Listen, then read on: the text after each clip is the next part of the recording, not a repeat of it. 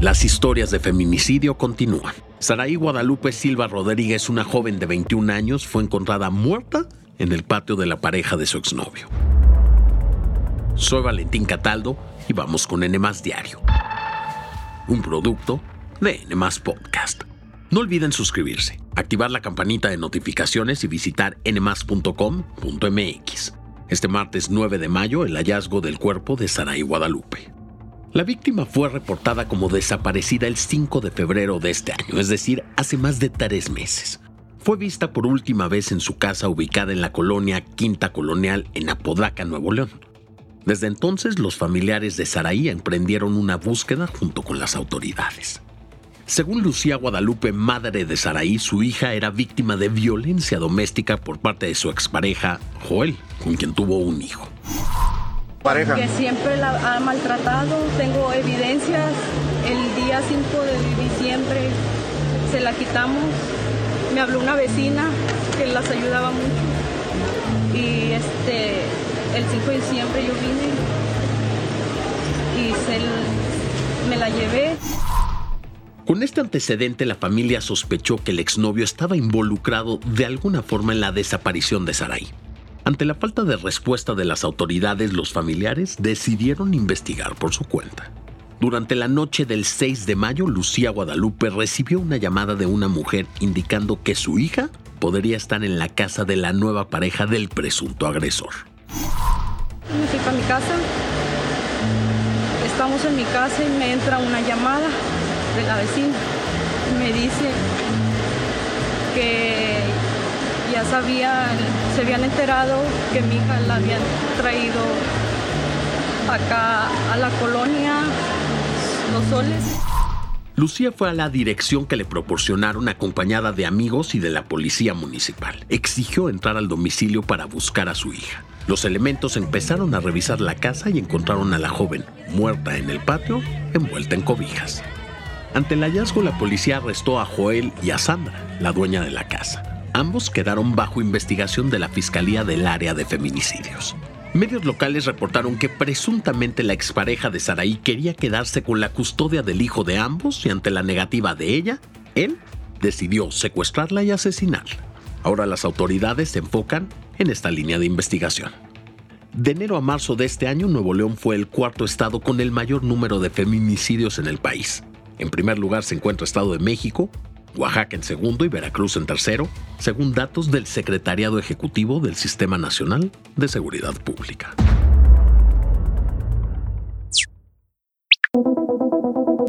En Estados Unidos el fentanilo está matando cada vez a más niños. Este lunes se dio a conocer que en 2021 se registraron alrededor de 1.550 muertes de menores por sobredosis de esta droga. Esto es 30 veces más que las que hubo en 2013, año en que comenzó el boom de fallecimientos por este opioide. Esto de acuerdo con un estudio publicado por la revista JAMA Pediatrics de la Asociación Médica Estadounidense. Y eso no es todo. Hoy sabemos que en los últimos 20 años más de 5.000 menores entre niños y adolescentes murieron por sobredosis, y más de la mitad de esos fallecimientos ocurrieron en los primeros dos años de la pandemia. En el caso de los adolescentes, la mayoría de las muertes fueron por envenenamientos al combinar el fentanilo con drogas recreativas. Mientras que para los niños más pequeños se trata de accidentes que sucedieron porque sus padres o las personas que los cuidaban dejaron el opioide al alcance de los menores. Son justamente los hogares los sitios más comunes donde ocurren las muertes de estos niños. Recordemos que el fentanilo es 100 veces más potente que la morfina con lo que podemos intuir que no es necesario que los niños estén expuestos a grandes cantidades de esta droga para provocar una sobredosis. En 1970, la aprobación de la ley de envases para la prevención de envenenamientos disminuyó el número de accidentes por sobredosis entre niños menores de 5 años, porque los medicamentos comenzaron a guardarse en frascos difíciles de abrir. Pero en la pandemia por COVID-19, el consumo de drogas se disparó y las muertes por sobredosis alcanzaron niveles récord. Más de la mitad de las personas que murieron por esta razón mostraron presencia de fentanilo en el cuerpo.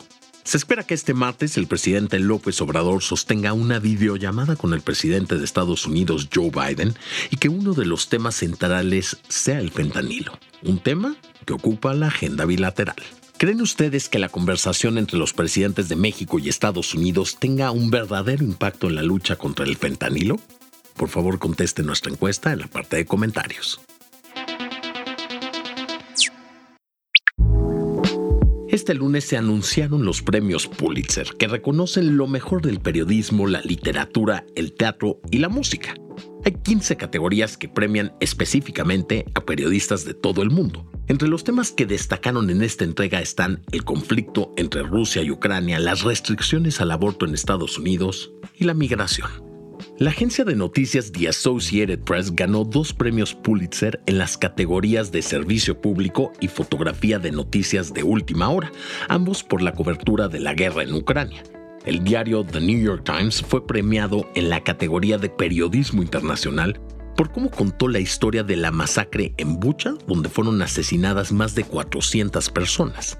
Los organizadores de la premiación expresaron su solidaridad con Evan Gershkovich, el reportero de The Wall Street Journal detenido en Rusia desde el 29 de marzo y exigieron su pronta liberación. Eso fue todo por hoy, espero que tengan un excelente martes y no olviden suscribirse, activar la campanita de notificaciones y visitar nmas.com.mx. Nos escuchamos aquí en el próximo episodio de N Diario, un producto de N Podcast.